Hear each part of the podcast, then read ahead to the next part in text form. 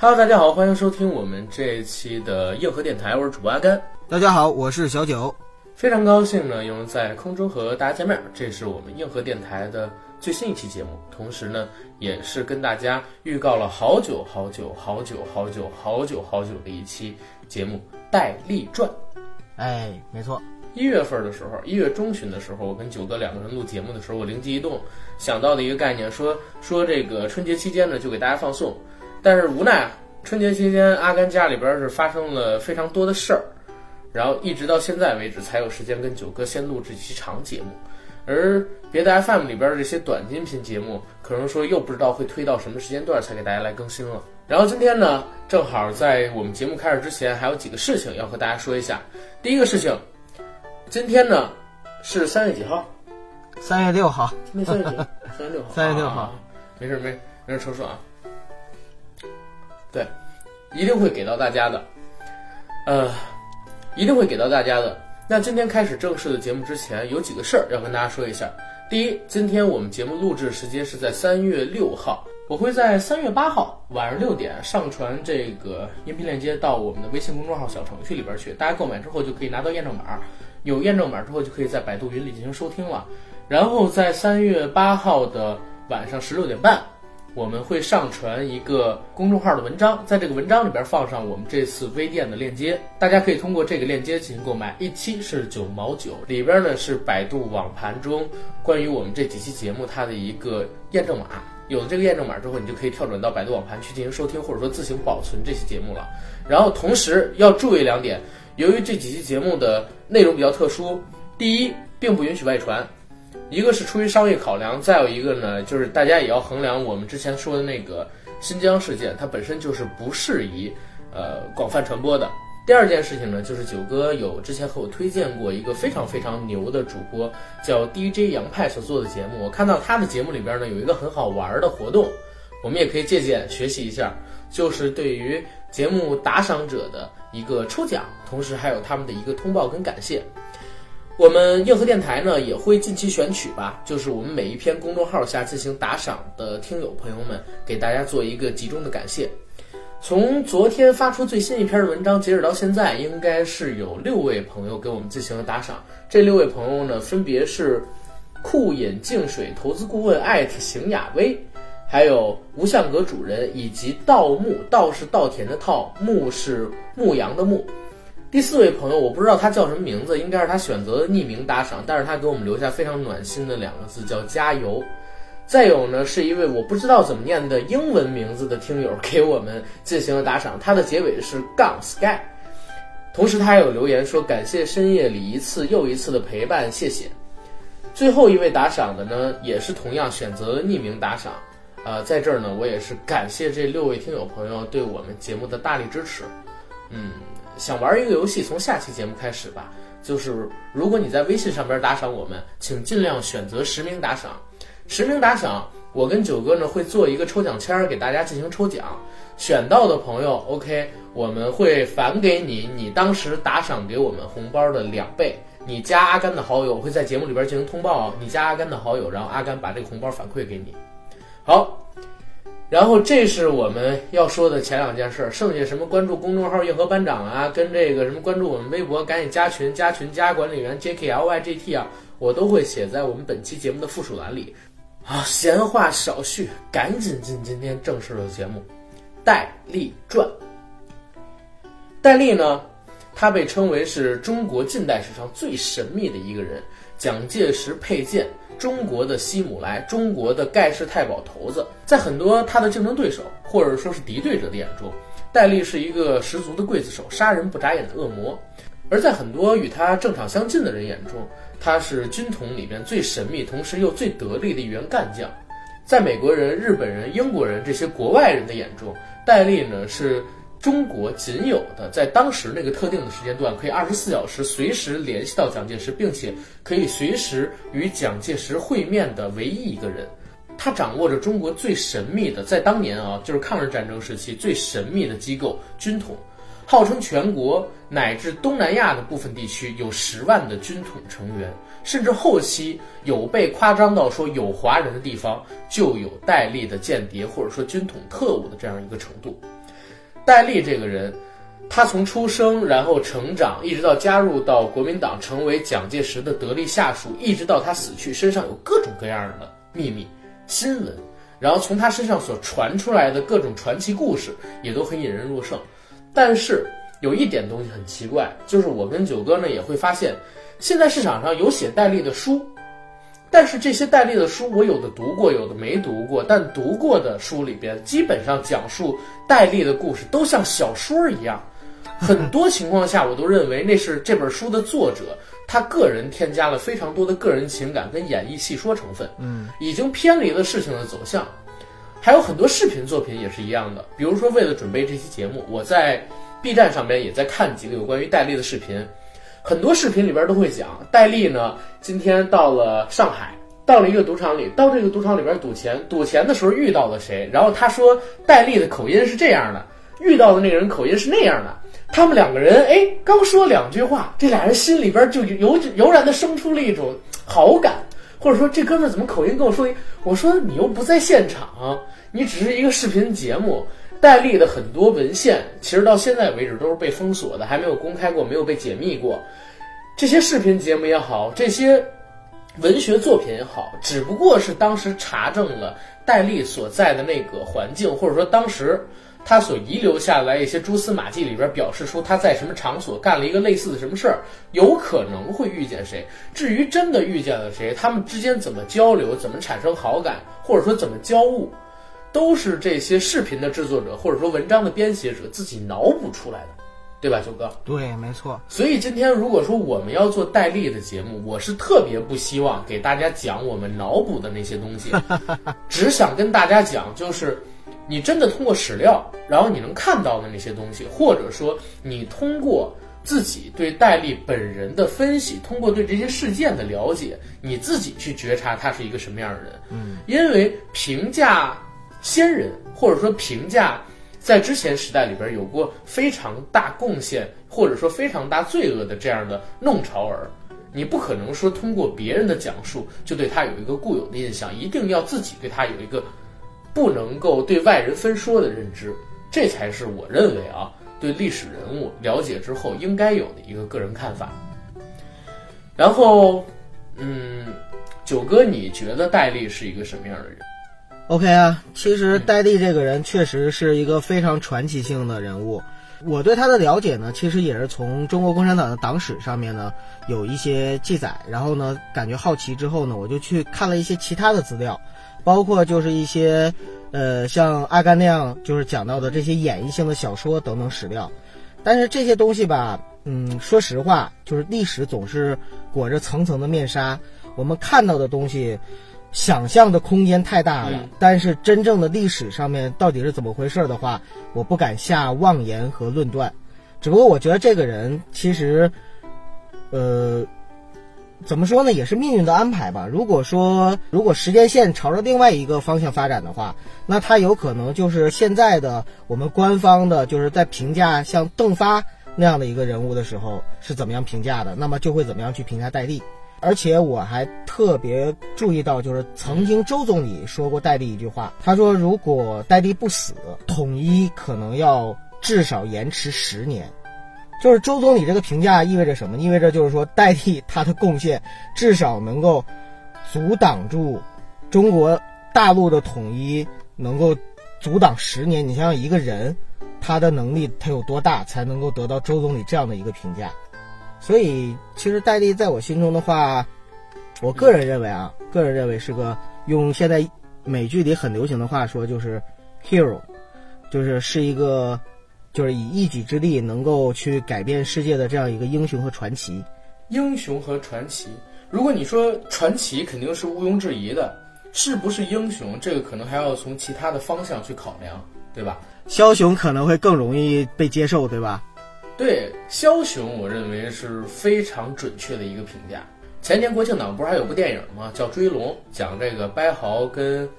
雷洛两个人故事的。里边刘德华有一台词，当时就说：“一个时代怎么可能没有一两个枭雄出现呢？如果说没有枭雄，是这个时代的损失，对吧？”嗯。然后戴笠呢，很明显他就是当时在那个年代的枭雄，而且是可能说近现代中国以来。呃最富有传奇性的两个枭雄之一，另外一个人就是杜月笙。然后很有意思的一点，他们两个人的成长，或者说他们两个人的发迹史，其实很多情况下是相交汇在一起的，而且他们两个人都是相识于莫微，后来相互的发迹，也互相鼓动着将对方捧上了后边的神坛，最后也都是在可能说四十年代之后吧，一个雨后逝世，一个呢就是在大陆失事，跑到了香港，最终呢，呃。比较颠沛流离、比较落魄的，在那儿病逝了。他们俩的人生经历，我觉得蛮有意思的，很像，很像。嗯。然后接着说回来，这个戴笠，九哥刚才有一点说的就是很有意思啊。大家有没有想象过，如果说在一九四五年抗日战争胜利之后，中国大陆的时间线向另外一个方向去发展，我们官方失败了，然后呢是戴笠的那一方成功了。戴笠又没有在岱山失势去世，他会不会成为就是说，呃，在那个时间线里边的官方所鼓吹的民族大英雄？历史是一个任人打扮的小姑娘啊，大家一定要记清楚这一点。当你把历史回过头去看的时候，你会发现它有太多的后来人在上面添加了呃越来越多的笔触，像一条蛇画了很多只脚，最后变成了一只蜈蚣，你根本你就看不出来它原来是一条蛇。这是现在的历史，但是如果我们波斯抽检，可能说从这个人逝世开始，我们以另外一个想象的方式，另外一个想象的思路脑洞去看待这个事情的话，有可能你会发现的本真更接近事实。所以这个是今天我们要先跟大家聊的点。只要大家先抛掉固有的一个认知，后边接受起来就很容易了。我先跟大家说一个数据，有考证啊，戴笠和他所领导的部门。在抗日战争期间，他们所做下的功勋，或者说通过他们而击败的日寇军队士兵的人数，其实远超过八年抗日战争时期我们的官方，我们现在的官方所啊击败的或者说歼灭的敌人数的总和。所以你想，为什么在上个世纪的三四十年代，呃，戴笠还活着的时候，日军也好，或者说其他的一些我们的敌对方势力？对他所挂出的悬赏金额，甚至要远远高于我们的伟大领袖，这是一个侧面的影响。现在呢，反而能够确认的是什么？第一，戴笠这个人爱财，财是人才的财，同时呢，也是金钱的财。爱财爱人才体现在哪儿？他曾经为了笼络一个自己认为很有能力的下属，那就派出了自己非常疼爱的一位女特工。啊，非常喜爱的一位女特工，然后让这位女特工用了很长的时间去学习琴棋书画，学习谈吐，靠近那位他所看重的下属，最终把这位下属用美人计成功的笼络过来。而他自己还表示过对这位下属妻子，在他们相识之前啊，好感，或者说已经把那位妻子纳入自己怀中了，然后又义无反顾的奉献出去，爱财，然后爱金钱的才有怎么解释？戴笠去世之后。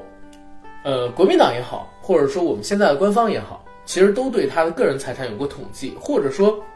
流出来的各种正史、野史都曾经表示过，戴笠手下的房产无数，在全中国，甚至说还有国外的很多地区都拥有自己的房产置业，而且很多城市并不止一套，有两套甚至多套。而在这些房产之外，他本人也参与了杜月笙所经营的烟草生意。并给杜月笙的烟草生意提供了非常大的帮助，在这段时期里边，杜月笙也给他聚敛了非常巨大的财富。而在烟草还有房产的投资之外，戴笠本人，因为他掌控着军统部门，军统部门可以说是上个世纪中国在解放战争之前最恐怖的一股势力。搞策反、搞暗杀、搞情报工作，同时呢，里面的每一个人都深藏不露的隐藏在我们身边的每个角落里边。之前我在开篇的时候说到了，有华人的地方就有戴笠的间谍，这句话可能有夸张的部分，但是这句话既然能够传出来，可想而知，它也并不是空穴来风。当时已经确认的一点，就是在国民党所属的任何一个部门之内。最少都会有一名军统的成员，嗯，在驻扎着，所以，在整个国民党的体系里，每一个官员除了蒋介石之外，他的下属每一个官员都很惧怕戴笠，给他也提供了巨量的贿赂资金。当然，这些钱可能说戴笠收了，该办你还是办你，可这并不影响他的敛财。所以，戴笠是一个非常对财富有欲望、贪婪的人，这是已经确定的。之后呢，还有两点，戴笠是一个很好色的人，好色在他跟当时国内非常多的女明星都有过露水姻缘，然后他跟蝴蝶的事情也被很多人呃当做茶余饭后谈资谈了几十年。而军统里边那些美女特务们，几乎每一个都被他染指过。戴笠好色如命，从各种我看过的野史小说里边都在讲，他上私塾的时候，可能说才十几岁，就已经开始各种出入当地的烟花巷、花柳场所，所以好色这一点也是可以确认的。最后再有一点，戴笠是一个对蒋介石很忠诚的人，这一点我并不知道啊，我并不知道。我得到的信息是否是准确的？因为我看到的是，嗯，国民党对他的评价，还有后来的一些人在分析他的性格、分析他行事作为的时候，给出的一个评价，说戴笠是一个很像和珅的人，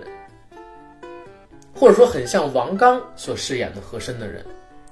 这个人呢，他在对下属、对同僚、对敌人、对自己的朋友有各自的方式，这些方式呢，无疑表现出他的精干。他的老奸巨猾，他的能力，他的狠辣，但是在对待蒋介石的时候，他是一条非常忠心的像狗一样的人。所以为什么很多呃国内国外研究戴笠的人把他称作是蒋介石的佩剑，就是在讲他对蒋介石异常的忠诚，唯蒋介石马首是瞻的境地。所以蒋介石也会在后来给了他那么大的权力，在他的。人生的后十几年时间里边吧，给了他那么大的权利，一人之下万人之上的地位，给了他那么大的方便，也给了他作奸犯科，可以叫做作奸犯科。回头我讲讲是什么作奸犯科的行为，给了他作奸犯科的底气，还有包庇。啊，这是我对于戴笠的几个认知。九哥，你看有什么补充吗？我觉得你说的非常全面了，好财，好色。然后对蒋介石非常的忠诚，其实这是贴在戴笠身上的三大标签，而这三大标签呢，就是戴笠的一生最最准确的一个评语。阿甘，那你觉得说，就是对于戴笠这样的人，咱们遥想一下，就是如果他活在现代的话，你会跟他做一个什么样的关系？就是说，你会把他当朋友，还是把他当敌人？哎，我认为是这样。如果戴笠这个人活在当下的话。嗯，呃，他也会是一个枭雄，呃，会是什么样的枭雄呢？娱乐大亨，还是政坛大佬，还是商界大鳄？我觉得他如果混的话，肯定是在娱乐圈或者说是商界，因为按他不爱学习的这个毛病啊，他在政坛可能说红不起来 啊，真的是这个样子。或者说他如果在政坛，可能说也会做类似于他之前的这些工作。他上辈子这些工作，对吧？嗯，因为戴笠，嗯，从各种的，他不是一个特别喜爱学习的孩子，但是呢，他有一点，就是我觉得很有意思，他是一个很喜欢做，嗯，早期啊，早期比较喜欢做人群焦点的人。嗯，在接触情报工作之前，他其实是一个跟很多人印象不一样的这样一个形象。很多人觉得做情报工作，你应该是呃喜欢大隐隐于市。然后别人都说话的时候你不说话，别人都做事儿的时候你隐藏着，不显山不漏水，然后你偷偷收集他们的数据。但是我所得到的情况，戴笠早期并不是这样的。很多在描写他的文章啊史料，在写戴笠的时候都提到，他早期在上私塾的时候，他曾经拉头出来干过一件事儿，就是解放女性天性，然后废除裹小脚。这个事情曾经戴笠是。纠集着自己的一帮朋友、同学，然后去做的，还写过评语，写过大字报。但是啊，但是也很有意思的一点，我不知道那个文章或者说视频说的是不是真的。说戴笠白天呼吁着解放女性天性，废除裹小脚，但是呢，晚上他去逛烟花巷的时候，专门就要找这种裹着小脚的女生，而且他对这种畸形的裹小脚的迷恋贯穿了他的终生。他喜欢三寸金莲的姑娘，这是一辈子的事儿，嗯。你看他，他这个现在这个形象已经跟好莱坞娱乐圈里边的某一个大佬，哎，相挂钩起来了，是吧？然后 啊，然后如果说戴笠他生活在现在的话，呃，我觉得一定也会成功。嗯，因为我到现在还在学这个杜月笙当年做人做事儿的，就是几句话。你还记得吗？那会儿就是我去你的办公室，我去你工作室，看到一本《杜月笙传》，是吧？嗯，然后还拿起了翻了翻。那本上边呢，其实也写了那三句话，或者那三句话就在封皮儿上面写着，就是人生有三碗面最难吃，对人面、场面、情面。杜月笙评价自己，吃得开人面，撑得开场面，唯独抹不开的就是情面。这三碗面最难吃，他能吃得下两碗，唯独最后的情面他吃不下去。但是呢，能吃下两碗的人，再加上他的狠辣劲儿跟做人的才干，会交朋友，他已经成为了一方枭雄。能吃下这两碗面的人，在现在这个社会里边一样也吃不了亏，给他一个机会，他就能抖起来，他就能抖起来。而戴笠呢，可能是一个在我看来啊，比杜月笙更枭雄的人。就是少时，他在我的评价里边是一个还愿意出风头的人，但是随着时间的推移，他对自己的工作有了更进一步的认识，或者说他有了更大的抱负之后，他开始开始把自己逐渐的隐藏起来，变成一个想要默默无闻就可以默默无人的人，去压抑自己心里边的一些欲望，去展露自己聪明的欲望，呃，让人觉得自己是一个聪明人。但是聪明人让别人觉得自己是一个笨的人、傻的人，其实并没有那么容易。人聪明这件事情很多人都知道，但是呢，聪明人犯傻，或者说聪明人为什么让自己犯傻，这才是让人动容的事儿。聪明人为了什么做傻事儿，这一点是很值得让人玩味的东西。戴笠他就是啊，他为了自己的信仰，这个信仰可能是蒋介石，可能是革命，可能是为了中华。他愿意自己作为一个聪明人，然后去隐藏起来，然后让自己去做一些他明知道不可为却非要为的事情，这其实是比较让人动容的。戴笠去世之后，呃，蒋介石呢曾经想找人给他写挽联嘛，对吧？嗯，然后找人写挽联，很多人都不敢写，也不知道该怎么写，说不好评价戴笠这个人。最后呢，还是张世钊先生站出来，给这戴笠写了一个。生为国家，死为国家，平生具侠义风，功罪盖棺犹未定。名满天下，谤满天下，乱世行春秋事，是非留待后人评。对，就是九哥念的这个挽联。我觉得这个挽联评价很多人其实都评价的好，但是呢，近现代的人里边评价戴笠，这是最好的一个挽联。首先，刚才我在开篇的时候就讲过，你说抗日战争期间，他干了非常多的事情，甚至通过他而死掉、被歼灭的敌军，可能说比抗日战争八呃，为什么要要一再重复这句话呢？这样不好。这是他对国家的第一功。第二件事呢，呃，对汉奸，对国内的一些呃反动派势力进行暗杀、策反，也取得了一定的效果。第三呢，震慑了西方国家，或者说还有日本，他们的情报工作人员，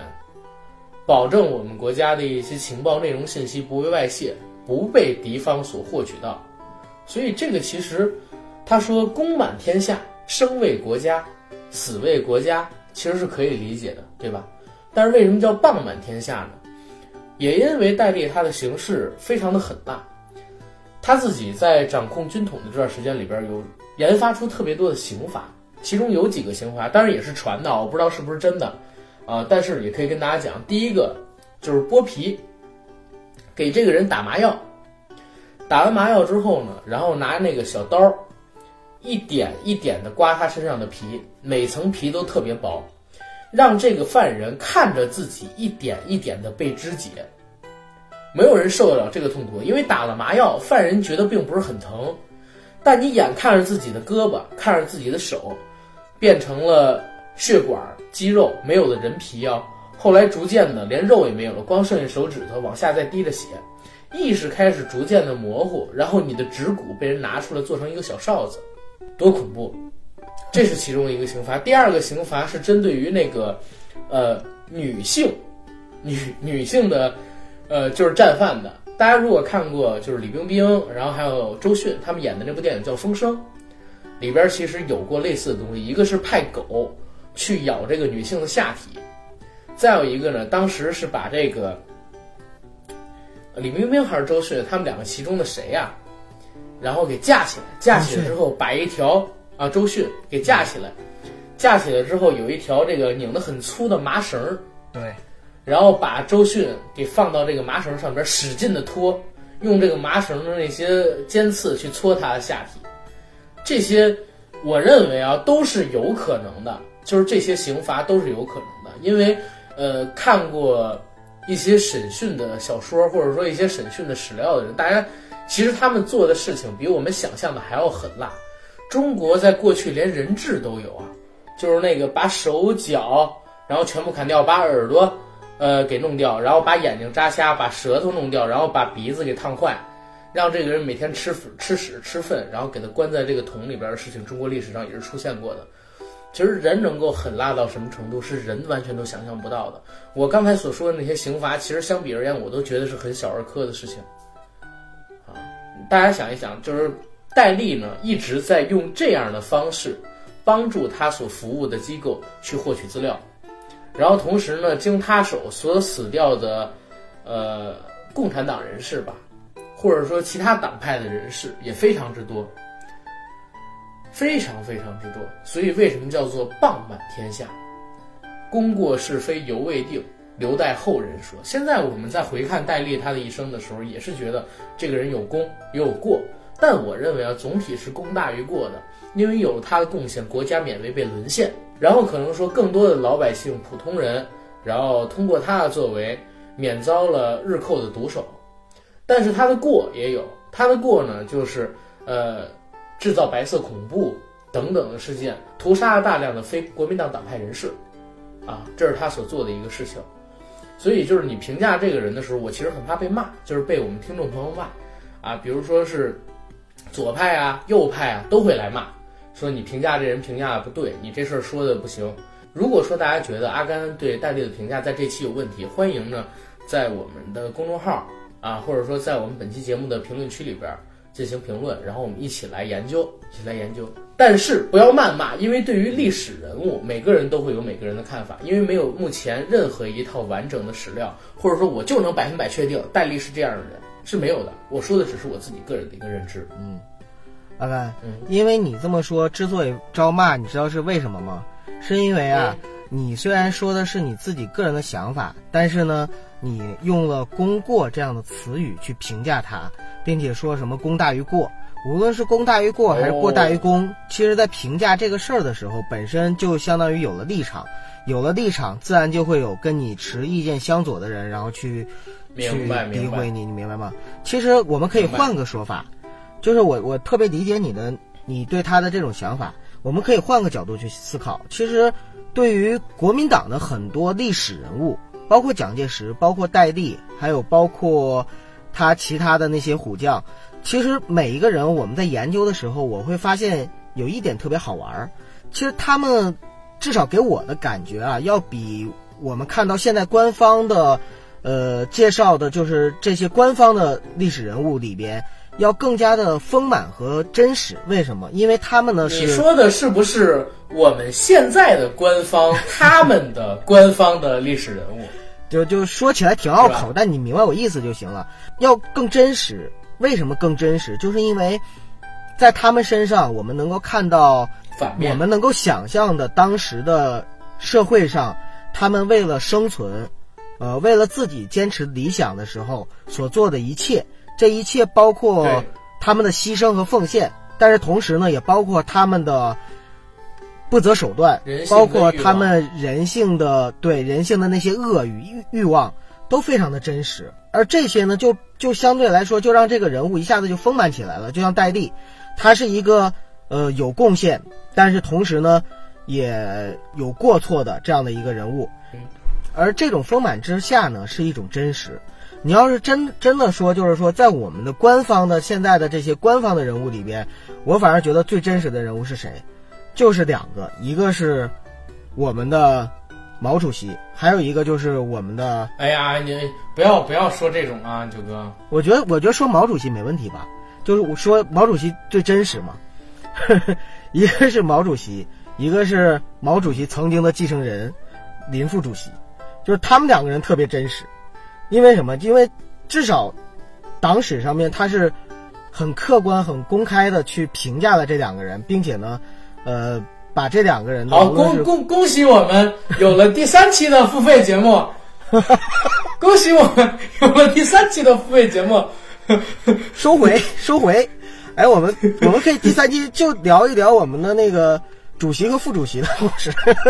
行行了行了行了，呃，收收回啊！我操！但是我我我的意思想表达是什么意思呢？就是说，呃，戴笠之所以好玩，或者说让我们就是有产生想要去了解他的欲望。就是因为这个人身上有真正的，我们觉得在当时的这个社会上能够展现出来的一个真实人性的存在，他放在今天，我们不能说他就是一个好人或者是一个坏人，这样特别特别的片面，也特别特别肤浅。肤浅，对。但是我们可以说，他一定是一个很有能力，并且是，呃，能够在社会上大展拳脚，能够产生。呃，一定社会影响力的人物，为什么我们能有这样的判断？就是因为我们能够从他过去的以往的种种表现里边看到他的能力，同时看到他的野心，同时看到他的欲望，而这些东西在当今社会上都是一个人想要成功非常必不可少的东西。最后，是的，再加上如果有一点点机会，那么给了他，他就一定能够成功了。然后我我也想说一点啊，就是其实九哥你刚才举这个例子不好，你这个例子直接把咱们举成了就是第三期付费节目，你知道吗？你可以举一个就是更不为人所知的例子，你比如说康生，康生不康生为人所知。康生其实很多人不知道，最起码我觉得那些审查的人不知道。为什么我会这么说呢？因为你会发现啊，就是我们现在如果看朝鲜他们的教材里边。他们在评价就是朝鲜当代的，或者说在过去的他们所谓的党派人士的时候，都是带着一层、两层、三层，甚至十几、二十层伪光正的弧光的，对吧？对。比如说那个金正恩，他们家祖上可是用过石子儿八百里开外打过飞机的人啊，对吧？用石子儿打下过战斗机的人啊，我还记得这篇文章里边写的，小朋友，你是朝鲜未来的花朵，然后突然之间。戴着眼镜，然后戴着眼镜，向斜斜上方一看，看到那个点儿没有？小朋友说：“金爷爷，那是什么呀？”金爷爷说：“那是美军的飞机，他已经在这儿盘旋了三天了。”这个时候，金爷爷拿起一颗石子儿，砰！远处的天边那只小鸟化作了熊熊的火焰，向下坠落。金爷爷说。美帝的飞机就是这么不堪一击，你觉得这种东西它可能是真实的吗？太真实了，不是 你不是这么说，但但是呢，但是这种东西它很平常的就出现在了就是小学的教材，呃，我说的是朝鲜的啊里面，这是一篇真正的文章，大家有时间的话去查一下，就是金正恩祖上然后打飞机这个事儿。国内同样对于这些东西的描写也是有的，但我反而呢，就前两天咱们去泰国嘛，然后我上外网查那个有关于康生的时候，哎，我觉得很有意思。他在评价康生的时候，或者说你现在你在国内去搜康生的时候，给他的评价就比较中肯了，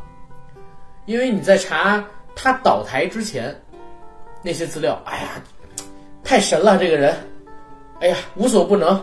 对他佩服的五体投地，对党忠诚。就党性上边丝毫没有污点，然后他倒台了之后，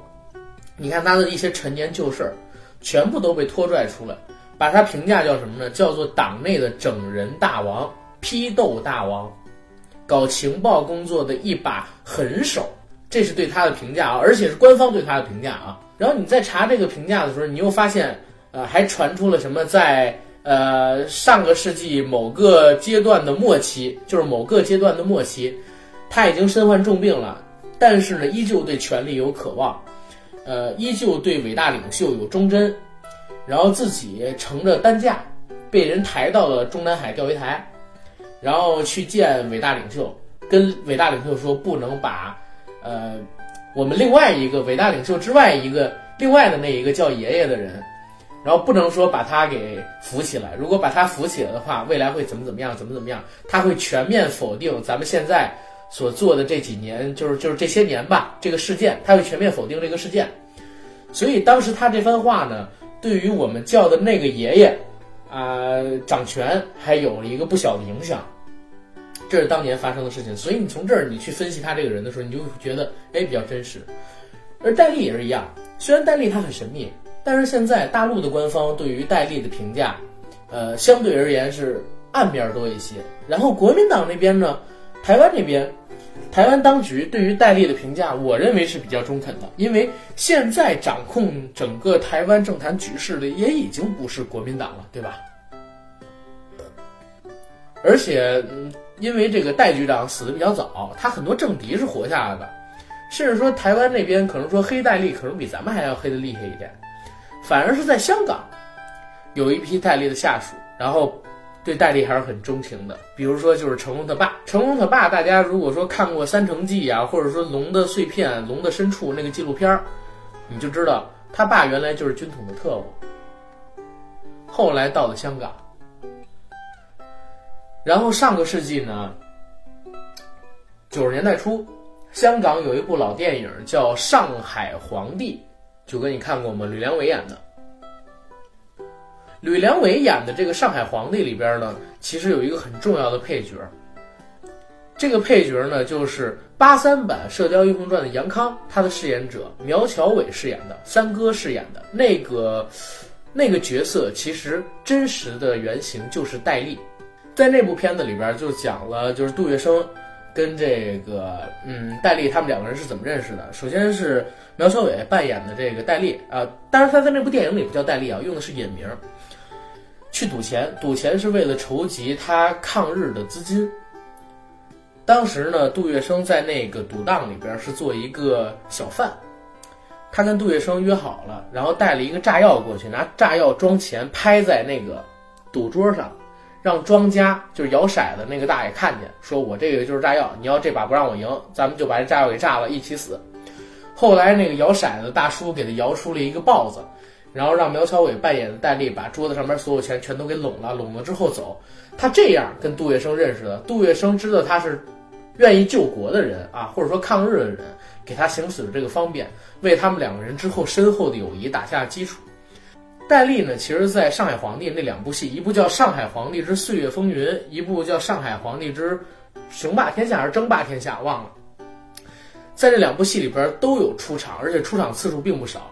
比较著名的几次出场，第一就是他跟杜月笙的相识，第二呢就是他引荐杜月笙跟这个蒋介石认识，第三呢就是杜月笙，呃，当时呢遇到了一些困难，需要。戴笠去帮忙，戴笠呢用了自己政府的关系，帮杜月笙处置了他的竞争对手上海的其他的一些黑社会的头子。再之后呢，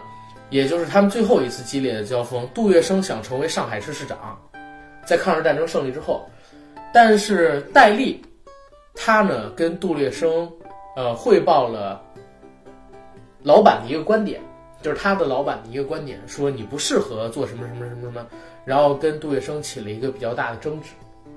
我觉得这个其实相对而言是比较还原的，因为台湾在拍戴笠，跟大陆去拍戴笠，都或多或少可能说有一定的偏私，而上呃或多或少都会带着一定的偏私，而香港，它作为一个中间地带，虽然它商业化氛围太足了，导致很多东西都有戏说的成分，但是我认为他在拍一些两岸的历史人物的时候，可能说受到左右最少。可能受到的左右最少，所以他当时在处理，呃，《上海皇帝》这部电影里边戴笠这个角色的时候，我觉得反而有那么几丝可信。然后影视作品中还有一个我觉得就是处理的不错的关于戴笠这个人物啊，呃，两个吧，两个，有一个呢是去年我看过的一部电视剧，柳云龙是叫柳云龙吧，他执导的电视剧《风筝》里边对于戴笠的一个描写。哎，我觉得这部剧真不错。再有一个呢，就是《潜伏》里边对戴笠的描写。在《潜伏》那部电视剧里，我没有看过小说，在那部电视剧里边，就是戴笠全篇出场的份额很少，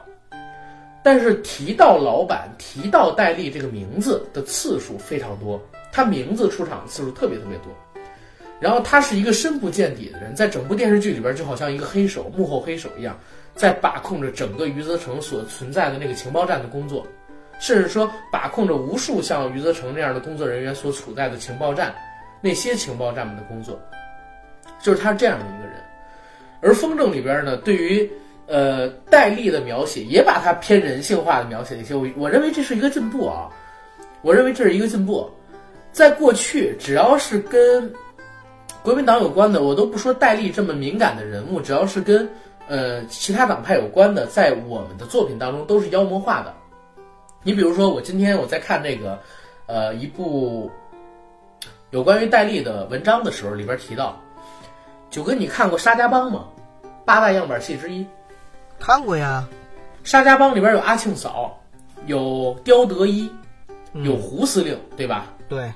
最经典胡司令当时的那个军队，哎，对，胡司令当时他做的那个军队，你还记得是什么军队吗？叫。忠义救国军，对吧？叫忠义救国军。嗯这个忠义救国军呢，在沙家浜的戏里边说，哎，他们是一个表面上抗日，实际上跟日寇所勾结的这么一个汉奸团队，对吧？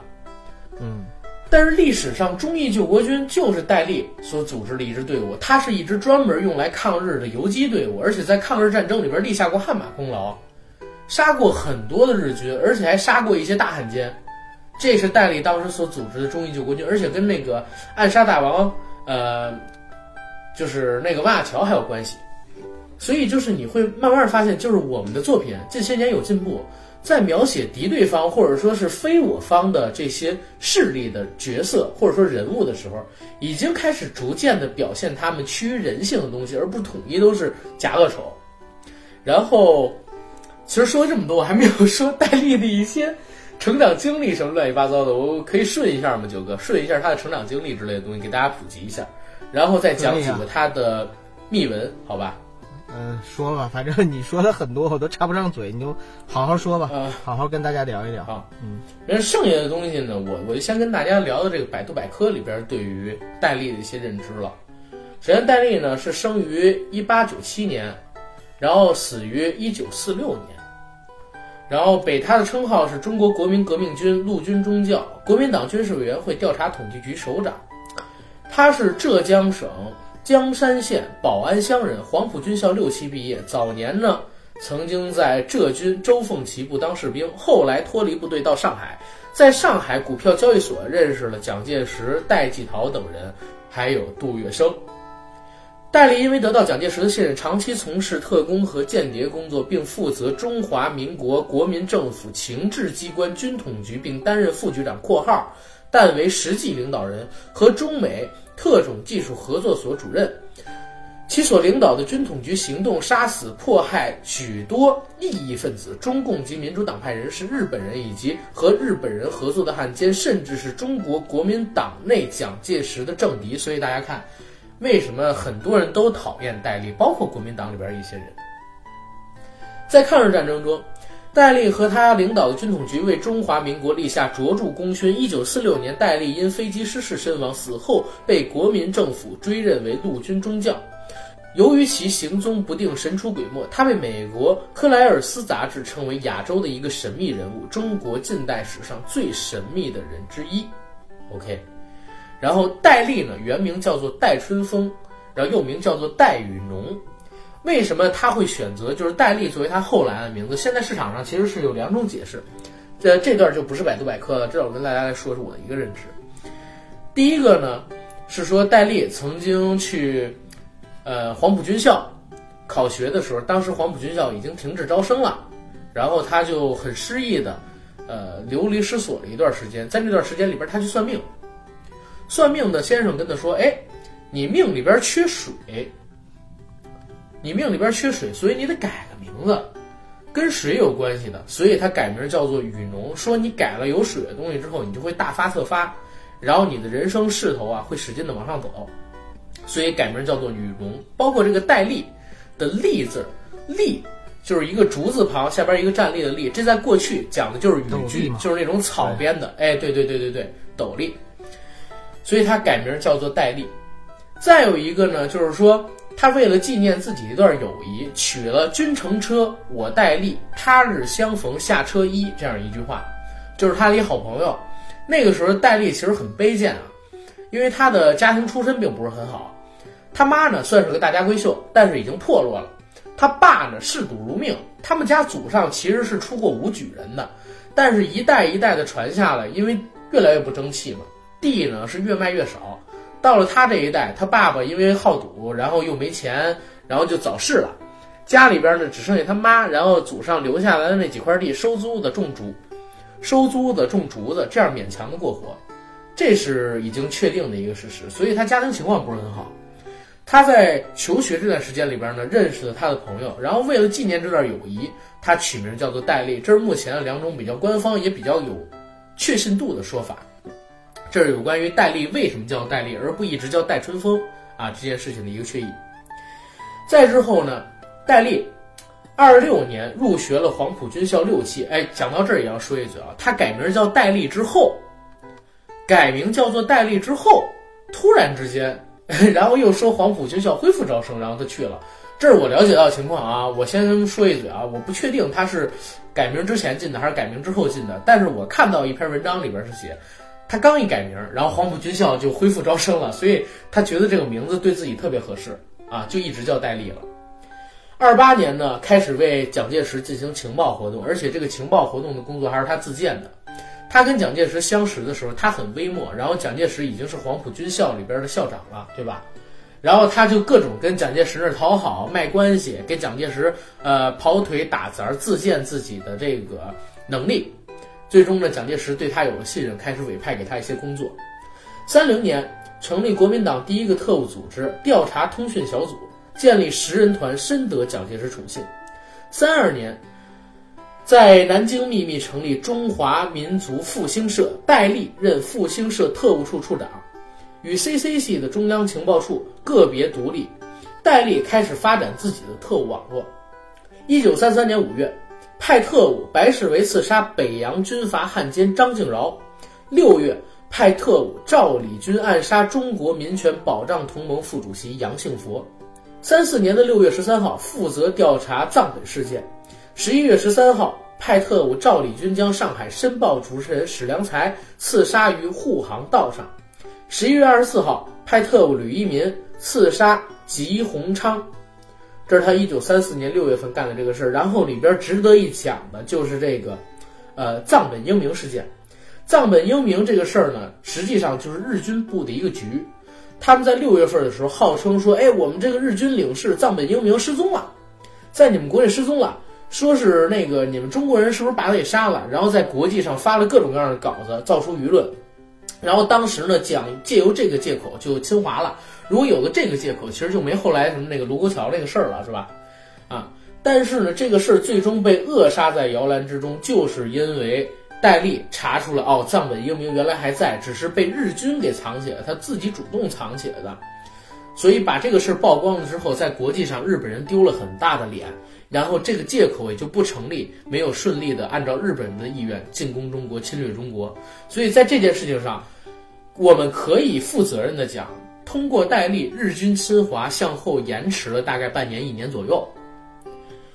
然后就是一九三六年的十月，派刺客将暗杀大王王亚樵暗杀于广州五州。一九三六年十月，派刺客将王亚樵暗杀于广西五州。一九三七年，软禁西安事变发动者张学良、杨虎城。看看人家干的都是什么事儿，随便一个事儿就是惊天动地的大事儿。一九三八年，特务处扩大为国民政府军事委员会调查统计局，任副局长。一九三九年二月，刺杀中华民国维新政府外交部长陈露。三月，派遣特务潜入越南河内，狙杀汪精卫，世称“河内刺汪”。四零年，派林怀部刺杀青帮头子张啸林。十月，派朱生元刀劈上海市长傅小安。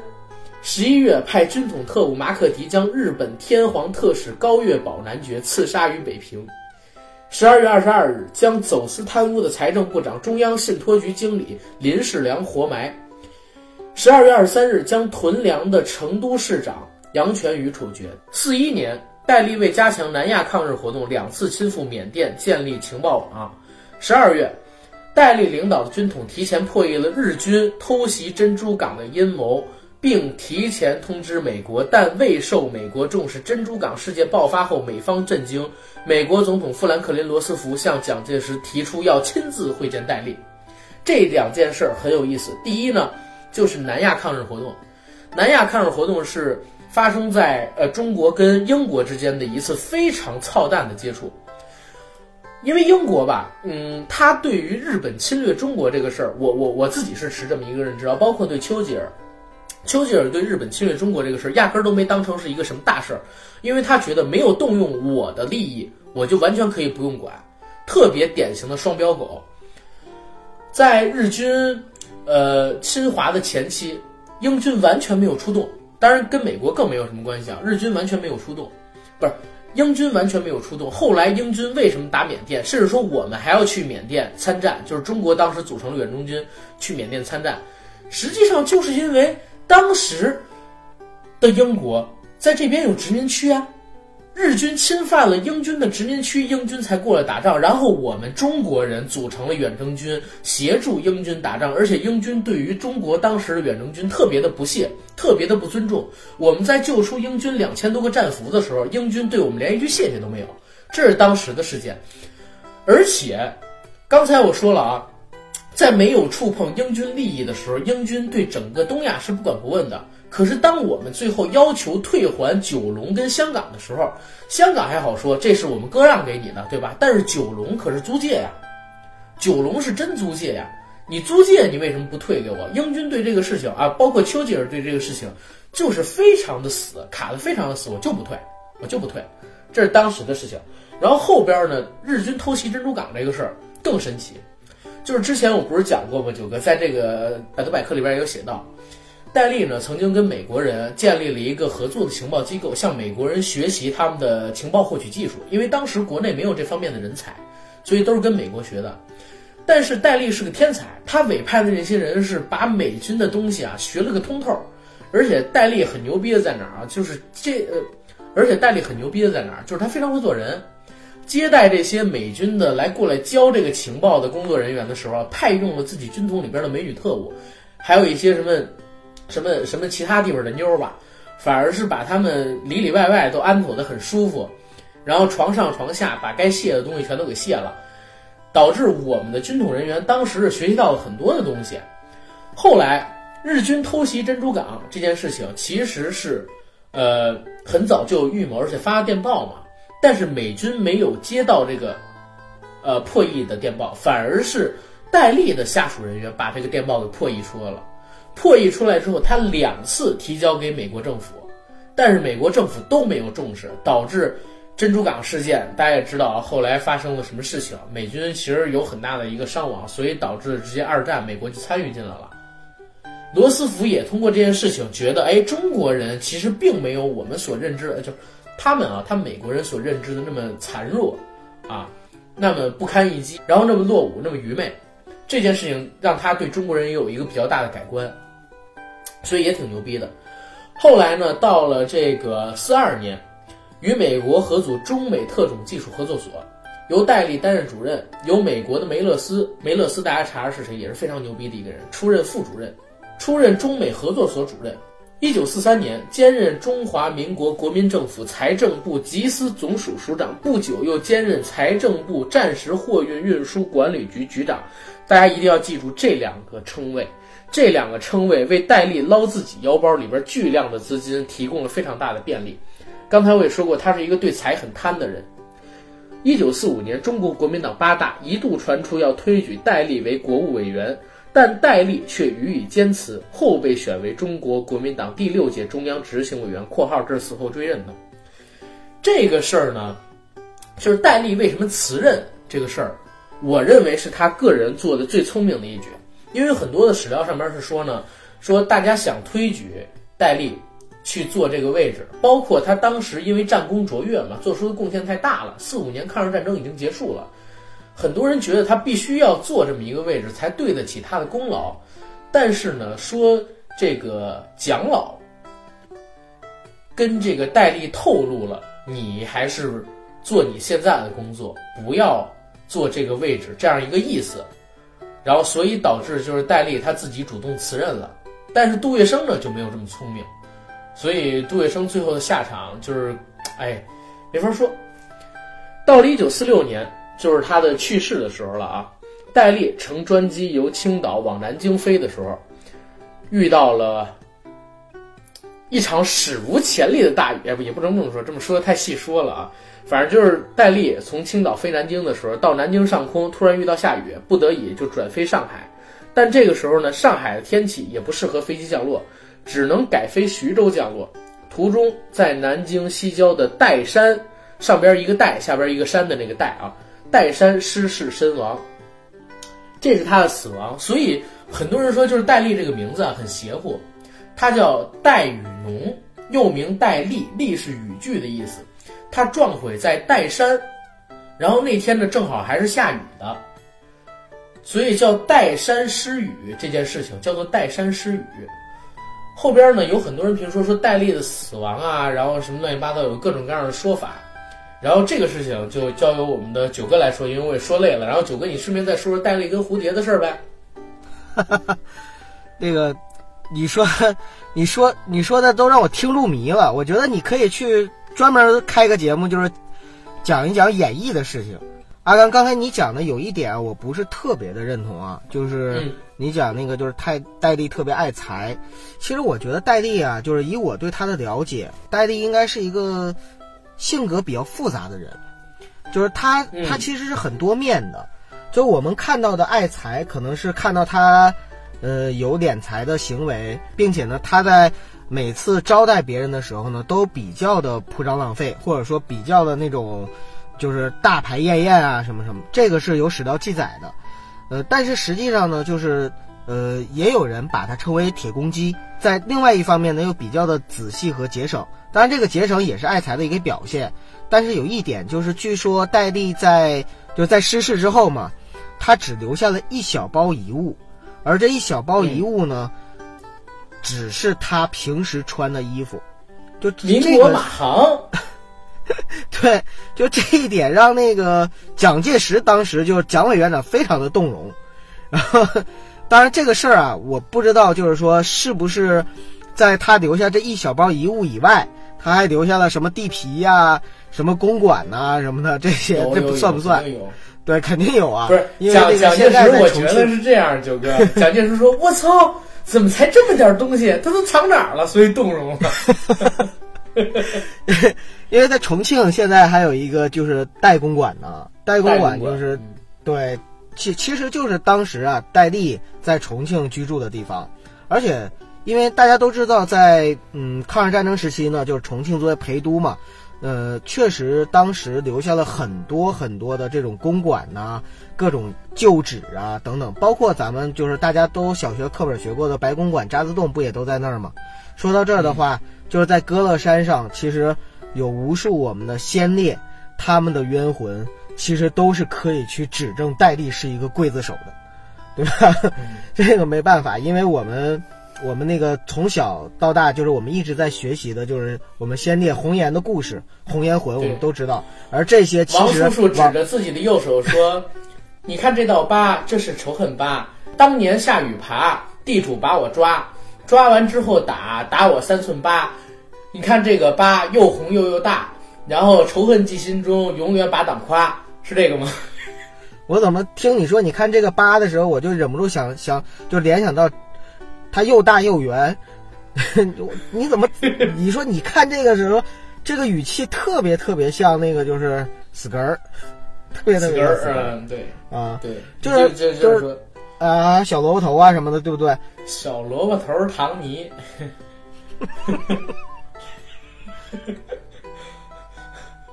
转世去做钢铁侠。呃，蝴蝶大家应该都知道了，在当年的时候也算是艳名远播。而他为什么就是被戴笠相中呢？就是因为。她是影星嘛，然后拍了很多电影。戴笠看了之后就觉得说，哎，这样的女人就应该是我这样的男人所拥有的，或者说才配得上我这样的男人。可是当时那个，因为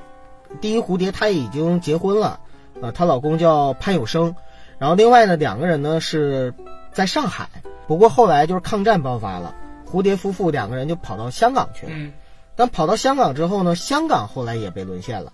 这个时候就是没办法，他们又转转转，然后最后呢就是辗转到了重庆。辗转到了重庆之后，哎，戴笠发现这个机会来了。他听说蝴蝶就是到了重庆，然后就开始想有什么办法我能够就是接触到重庆呢？他就找找到了当年他在上海的时候认识的一个朋友，叫做唐生明。这个唐生明啊，他老婆也是一个影星，叫徐来。这个徐来呢，还跟蝴蝶是好朋友。然后徐来呢，就干了，后来就是比如说像马苏曾经做过的一些事情。然后，然后戴笠呢，就戴笠就接触上蝴蝶了。蝴蝶本人呢，生性是比较傲慢的，不好上手。在这样的情况下，戴笠就想办法，比如说蝴蝶他们在重庆的时候没有居处。然后戴笠呢就给他盖房子、建公馆，呃，然后呢就是蝴蝶夫妇当年在香港的时候，香港沦陷了，那个时候呢蝴蝶他们要跑，但是跑之前他把自己的很多的什么金银细软啊什么乱七八糟东西托自己的一个朋友叫杨慧敏，全都往大陆搬，但是这个杨慧敏呢后来告诉蝴蝶说这些东西全丢了，被土匪给抢走了。然后蝴蝶听了之后就很难受嘛，这个里边有自己值钱的东西，还有自己以前有很多纪念意义的东西。戴笠听说这件事之后，利用他的关系就开始就各种找，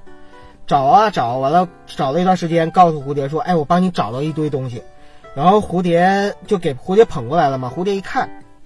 就其实都不是蝴蝶以前的东西，但是呢，比蝴蝶以前的东西还要更好、更值钱。然后蝴蝶。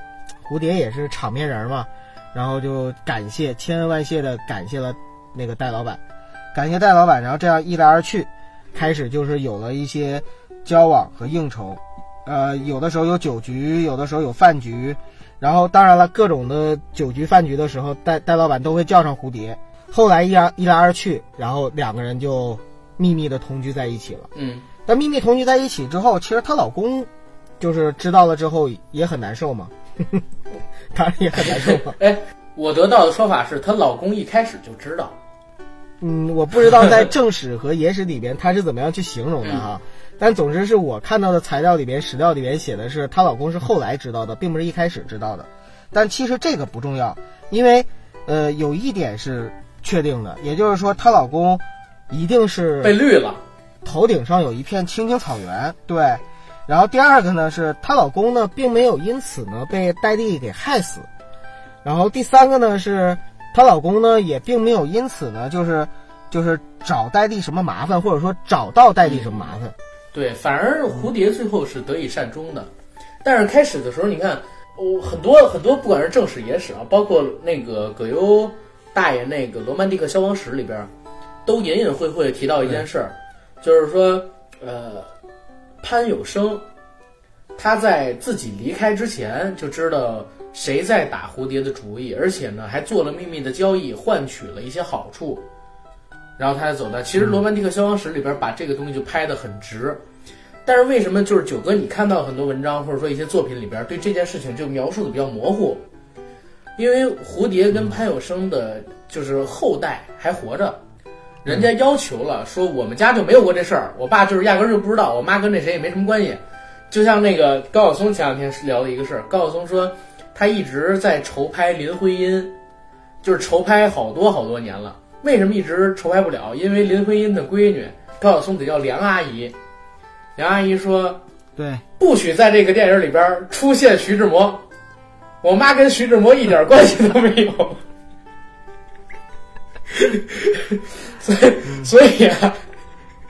所以那个高晓松就一直没拍林徽因，因为他觉得最有意思的地方不让拍，不让碰，你知道吗？人家家里边的人，人家说的版权在人家那儿，你想拍我妈，你能不经过我同意？对，对吧？关键是高晓松还得管她叫阿姨，啊，怎么可能那个就是说冒天下之大不韪，或者说冒良家之大不为，然后去做这个梁？家阿姨说：“我妈跟那个徐若没有任何关系啊，不能出现在这电影里，也是一个新密。你包括说这个过两天咱们要给 IMAX 电台聊那个《波西米亚狂想曲》，不也是因为梅校长他们几个人？哎，我们还活着呢啊！当时我们没这事儿，这东西你不许拍，谁谁他妈操粉了，这也不许拍，然后，对，这结果就拍成了一个精选集，我操，嗯，没事。那这这个东西我们也就不做太多评说了，来说一说这个戴笠死亡。目前的说法呢有这么几种，其中先分两个大种啊，一种是戴笠死了，还有一种说戴笠没死。因为戴笠呢，我们所得知的史实是一九四六年飞机失事，撞上岱山，戴笠去世。有人说戴笠其实是借这个东西隐遁了，因为现场没有找到戴笠的尸体啊，对吧？而且也没发现什么细软，就像你说的，只留下一件衣服，然后他妈蒋介石说：“我操，全让你丫给我弄走了是吗？还是全烧没了？那么多钱呢？” 说这个戴笠啊，在抗日战争之后功高震主，然后他怕蒋介石找他麻烦，找了一个合适的时机、适当的地点，然后他就自己撤了，闷得儿密了，然后跑了，跑美国，跑这个香港，就隐姓埋名做富翁去了，因为他之前也赚够了这些钱。这是一个说法，说戴笠没死。剩下关于他死好多种说法，有一说呢是这个宋美龄找人暗杀，啊，因为他们两个人中间呢有龌龊啊，但是这当然不是男女之间那种龌龊了啊，是政见之间的。第二一个呢说蒋介石找人暗杀，说蒋介石虽然面上特别信任戴笠，但是就像戴笠猜的一样，他觉得他功高震主，而且已经平定了一些事嘛。四六年的时候大环境还没有对国民党那么恶劣，当时蒋介石还是比较那啥的。说要灭了他，然后把他给灭掉了。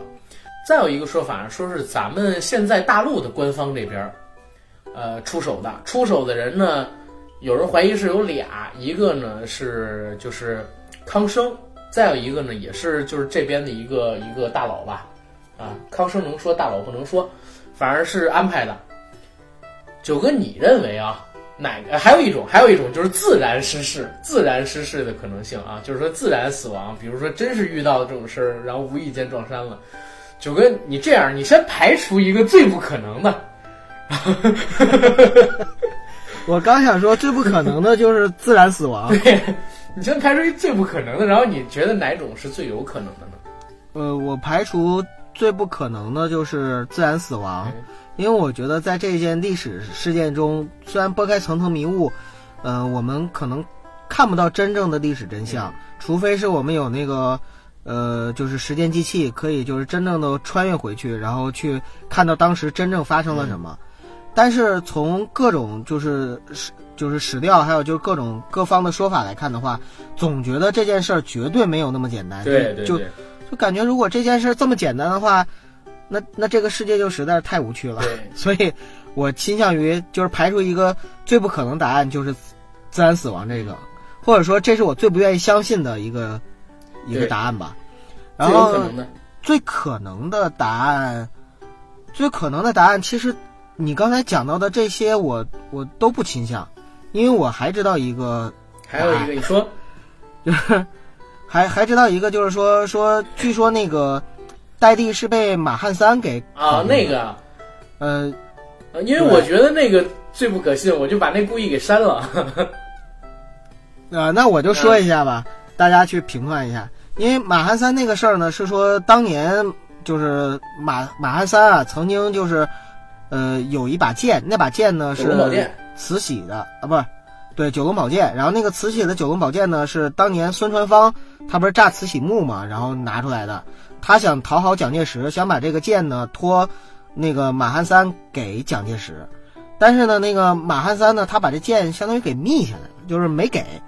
没给。但后来呢，他就是马汉三被日本人给抓住了，投降了之后呢，他就把这个剑给了日本人，就落到日本人手里了。落到谁手里了呢？就是川岛芳子的手里。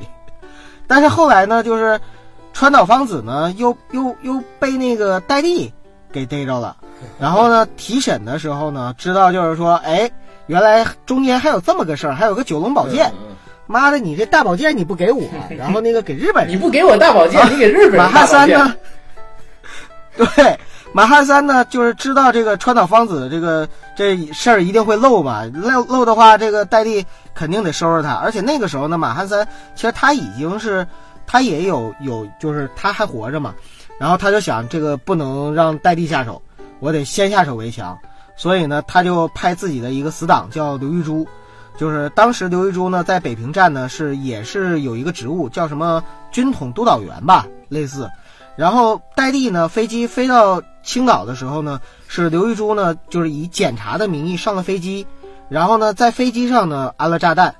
而且呢，就是据说当时查出来这个飞机呢，确实是在空中先爆炸后撞山的，呃，有这样一种说法，不不对，所以不能说倾向于是叫调查，可能是叫说法。对，只能说是说法嘛，就是马马哈三就是搞死了戴笠，就是我倾向于这种是什么呢？因为这种吧最好玩儿，因为也也是最传奇吧。就是所有的这些里边，其实你要说更更接近事实真相的，可能是可能是阿甘说的其中的某一种，但是呢，呃，我觉得就是说。演绎性，让我宁可去相信，或者说去想信、想象的，可能也就是马汉三这种更好玩一点。那这样，我我来分析一下啊，我就不说我自己最相信哪种方式了，我直接说我最不相信的。我最不相信的就是说，呃，戴笠是死在我们官方手里，就是现在的官方手里。太政治正怎么怎么可能会出现这样的事儿呢？你想啊，那可是在一九四六年啊，解放战争，对不对？然后我们正在和对方争夺控制权，争夺这个大陆谁是最后的主人翁。我们怎么可能在当时冒天下之大不韪，给自己身上揽事儿，去去去暗杀，或者说用这样的方式去处理掉当时掌控着十万军统特务的这个老大戴笠呢？对吧？哎，但是多阿甘，下作你要你，啊！但是阿开，你你这个说法我完全认同，百分之百认同。但是我想说一个史料的事实啊，就是在戴笠撞山之后，过了也就是一个月吧，然后就是叶挺的飞机也落下来了。不是，而且呢，在叶挺的飞机上不光有叶挺，还有邓发，就是中国共产党的，就是他这个邓发的角色，其实就相当于是戴笠在国民党中的角色。那那我跟你说，你想一想那很有可能是对方多想了，对吧？对，是我我猜一定是国民党误会了，会了所以呢就报复。哎哎，等会儿等会儿，你也不能说你猜一定是误会了，你说有可能，因为这个事儿也没百分百确定有可能是误会对吧？但是我是觉得啊，咱们咱们官方肯定没有那么下作，就是因为马上要打仗了，我们在争控制权，你这个人对我们威胁太大，我就得暗杀你。那我觉得不太可能啊。但是国民党这么干的可能性其实还是比较大的，对吧？但是威胁大，这个也是有证据的啊，就像我一开始说的人周总理都说了，就是说那个让我们那个少少少干了十年活嘛，对不对？呀、所以你你就说这个事儿嘛，这个事儿大家自己去品。但是我觉得按这种，反正我以党性来讲啊，我我是觉得这个这个 官方不会干这么下作的事儿，知道吧？我跟你说，肯定是国民党想多了啊，然后国民党干这个事儿可能是他们想多了，他们当时想的是犯我戴笠者，虽远必诛。他们就是作死，就是作死。对啊，犯我戴笠者，虽远必诛。靠！哎呀，行了行了行了，这期节目我觉得可以到这儿了。我操，对，很有可能成为咱们的第三期付费节目啊啊！大家记得关注公众号，然后呢，晚上十八点半，公众号会发一篇文章，公众号会上传一篇文章，这篇文章里边呢是含有啊我们两期付费节目的音频购买链接，在我们的微店里，大家扫描二维码就能进我们微店了。然后九毛九一期啊，谢谢大家。